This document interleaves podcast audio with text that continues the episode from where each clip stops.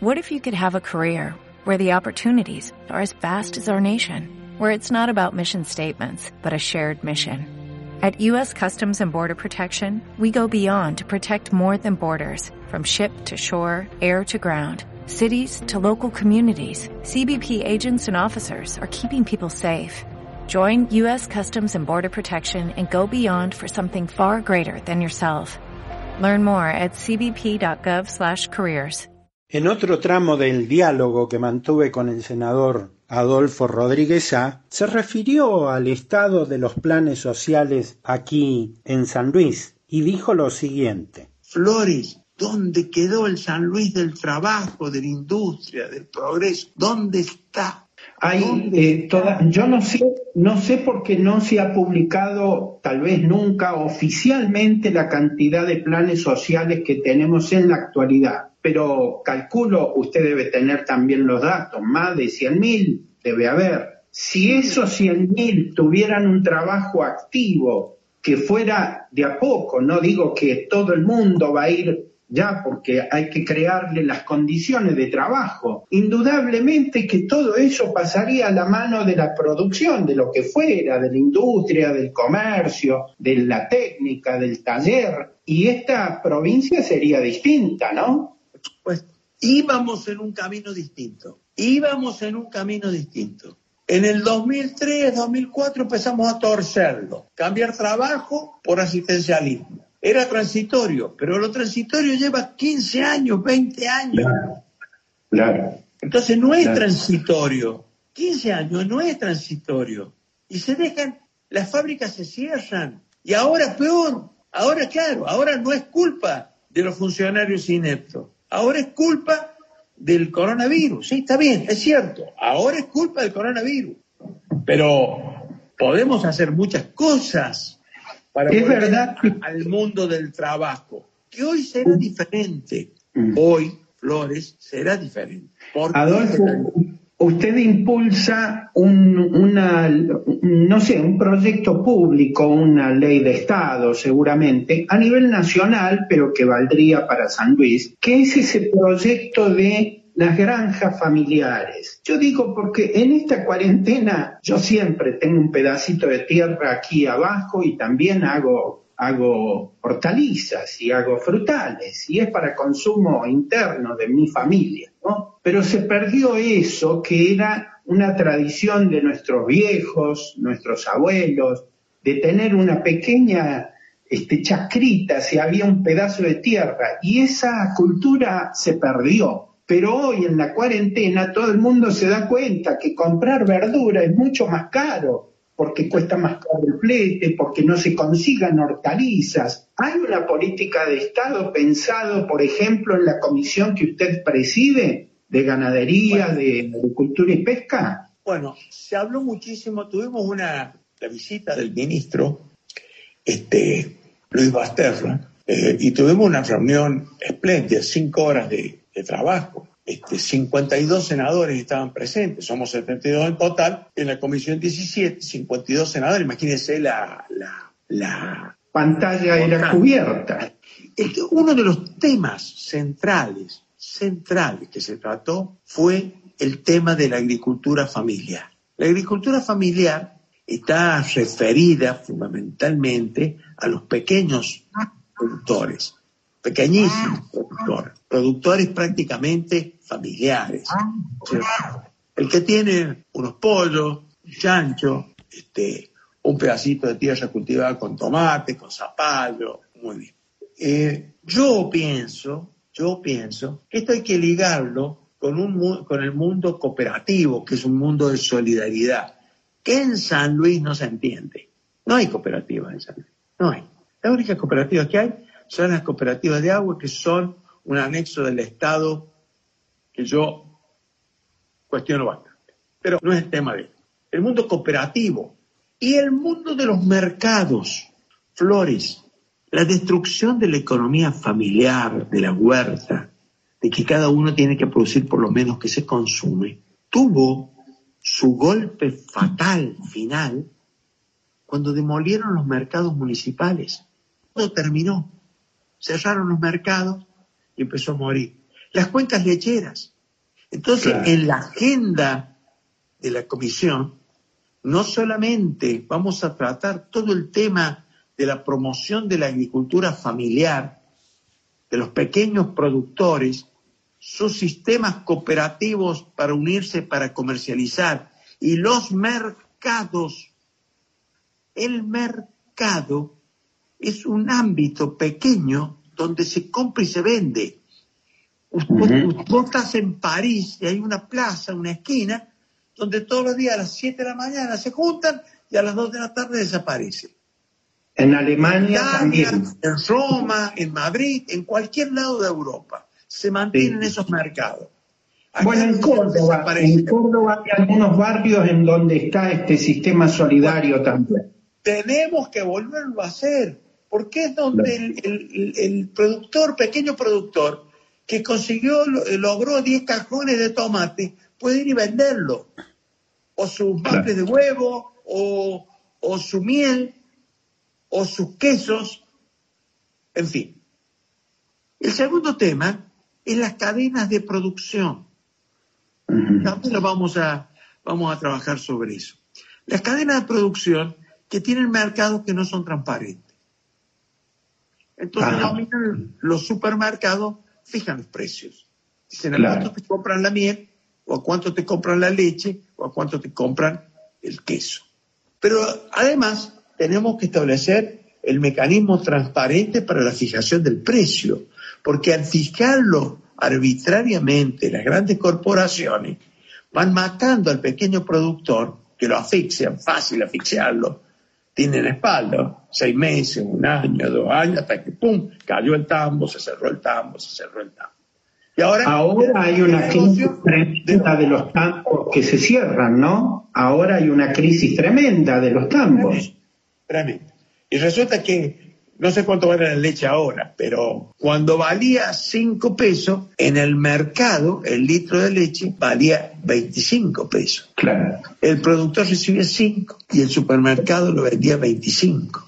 En la cadena hay varios intermediarios que se van quedando con tajadas muy grandes y muy superiores a la del productor que se sacrifica, que corre riesgo. Los otros no corren ningún riesgo. El sistema impositivo argentino es un desastre, es un desastre. Es como la deuda externa, todos laberintos oscuros, todos laberintos oscuros.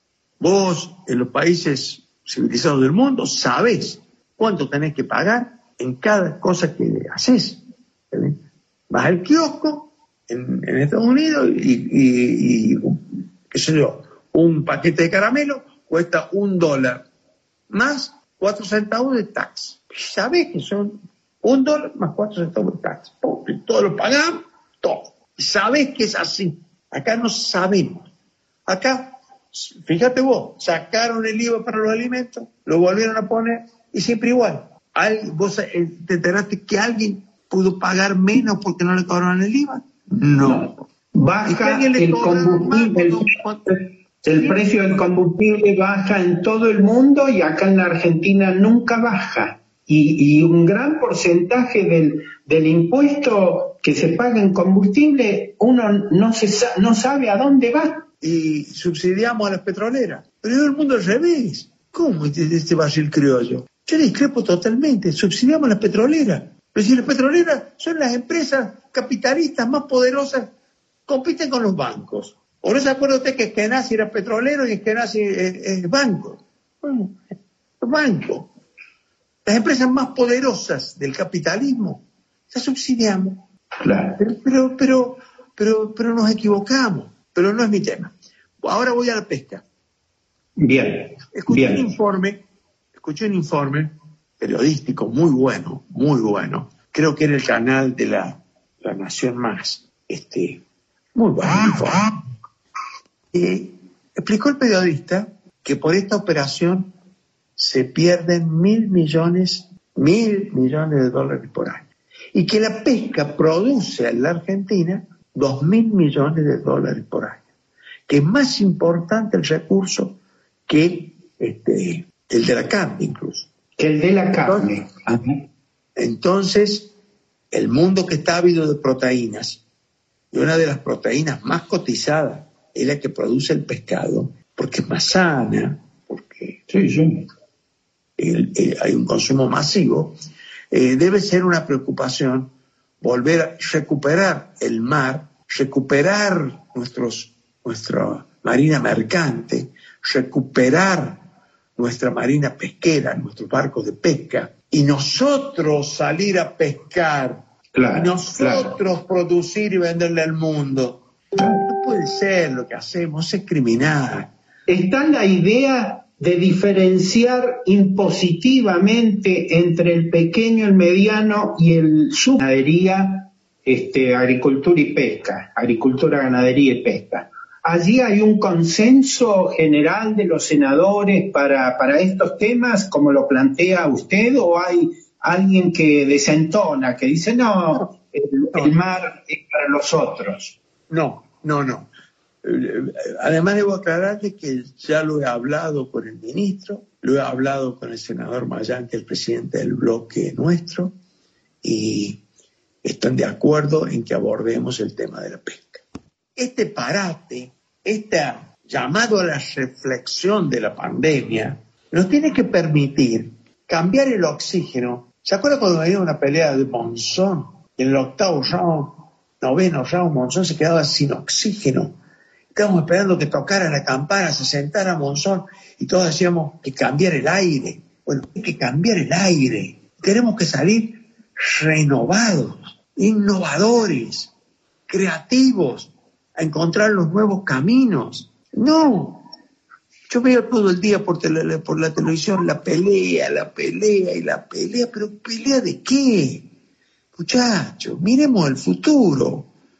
Miremos Ahora, hace para que los docentes puedan llegar a sus alumnos, para que los alumnos tengan señal, pero es un problema el tema de la conectividad, ¿no? ¿Qué piensa usted? ¿Allí tienen buena conectividad en el potrero?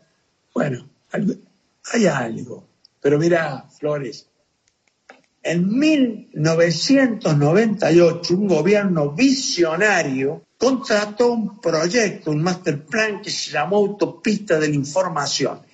En 1998 y se llevó adelante.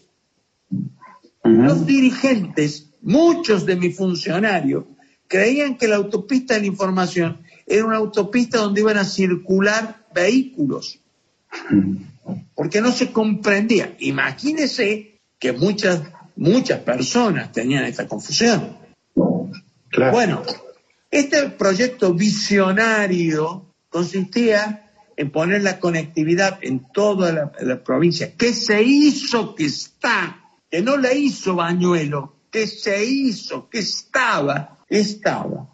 Se hizo el data center, que era tener toda la máquina, la maquinaria, la, la tecnología, que está, que no la hizo Bañuelo, que está, que se hizo, ¿está bien? Y la capacitación a todos los sectores de la vida ciudadana, a todos sin exclusión. Vinieron ingenieros y pedagogos y psicólogos canadienses a ayudarnos a hacerlo y fuimos a todos los clubes, centros vecinales, entidades de bien cultural, de bien público, cooperativas, de todo tipo de, de sociedades y se les transmitió y se educó en el uso. Después, business, business, mal hechos, negocios. Pero nosotros nos hemos quedado atrás y necesitamos con urgencia avanzar en tener mucho mejor conectividad, que los pueblos del interior tengan conectividad, que el wifi gratuito llegue a todos los rincones de la provincia, a todo, que no sea un verso. En los pueblos donde hay cooperativas este, de agua, no hay wifi gratuito, porque lo venden ellos.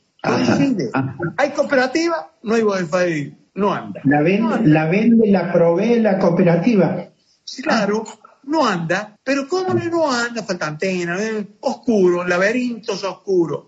Por eso, por eso, los otros días reclamé, tenemos que prender las luces, las luces de la transparencia, todos tenemos que entender por qué hay y por qué no hay.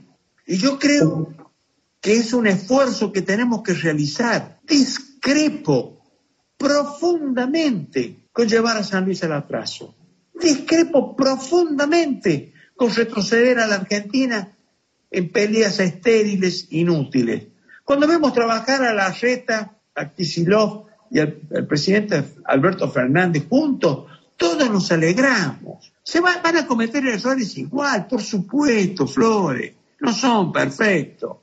Están ante un hecho nuevo, que la clase política argentina, toda, sin excepción, y la clase dirigente argentina, casi todas, casi todas, porque no los sectores de la economía que están conspirando, hemos comprendido que tenemos que preservar la vida de nuestro pueblo. Entonces, usted está de acuerdo, está de acuerdo, Adolfo, con eh, la forma en cómo encaró el gobierno la lucha contra la pandemia acá en San Luis, de cerrar todas las fronteras. Bueno, tenemos la autopista de, la Ruta 7, pero digamos, ¿está de acuerdo con eso?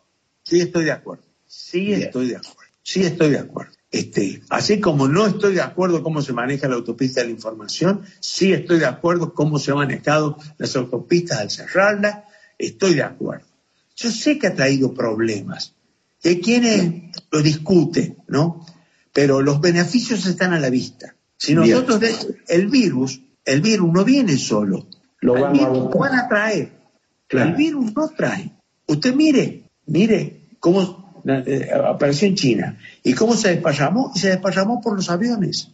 Claro, sí, por los aeropuertos, el turismo, el comercio, bueno, y, y los trenes, ni qué hablar. Totalmente. El mundo va a ser otro. Nunca más será el anterior. Entonces, obviamente, ellos son los que tienen que tomar este, las riendas de los nuevos tiempos. Adolfo, le agradezco mucho estos minutos. Creo que hemos compartido cerca de una hora. El último encuentro lo, el último encuentro lo tuvimos en el estudio de la radio tomando unos mates allí con Juan Pifunes, que es un, joven, digamos, diputado. Juanpi se ha formado también. Valioso joven, que se está formando muy bien. Y que ha sido papá ahora, así es que lo saludamos. Ha sido papá, de una, nena. tiene un varón y una nena. Qué lindo. Bueno. ¿No te encantaría tener 100 dólares extra en tu bolsillo? Haz que un experto bilingüe de TurboTax declare tus impuestos para el 31 de marzo y obtén 100 dólares de vuelta al instante.